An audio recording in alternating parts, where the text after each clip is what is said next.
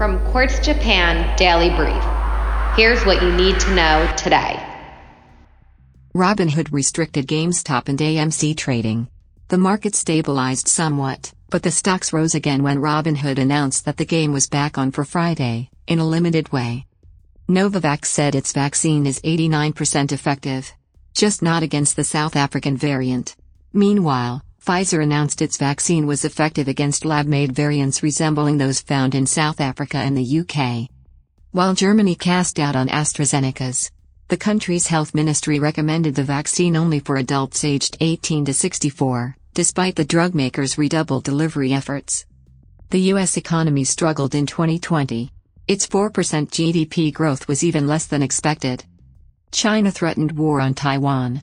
When asked about increased military activity near the island, China's defense ministry spokesperson said independence means war. Facebook is reportedly building a case against Apple. The social media giant claims Apple's iOS 14 forces app makers to abide by rules Apple itself has failed to follow.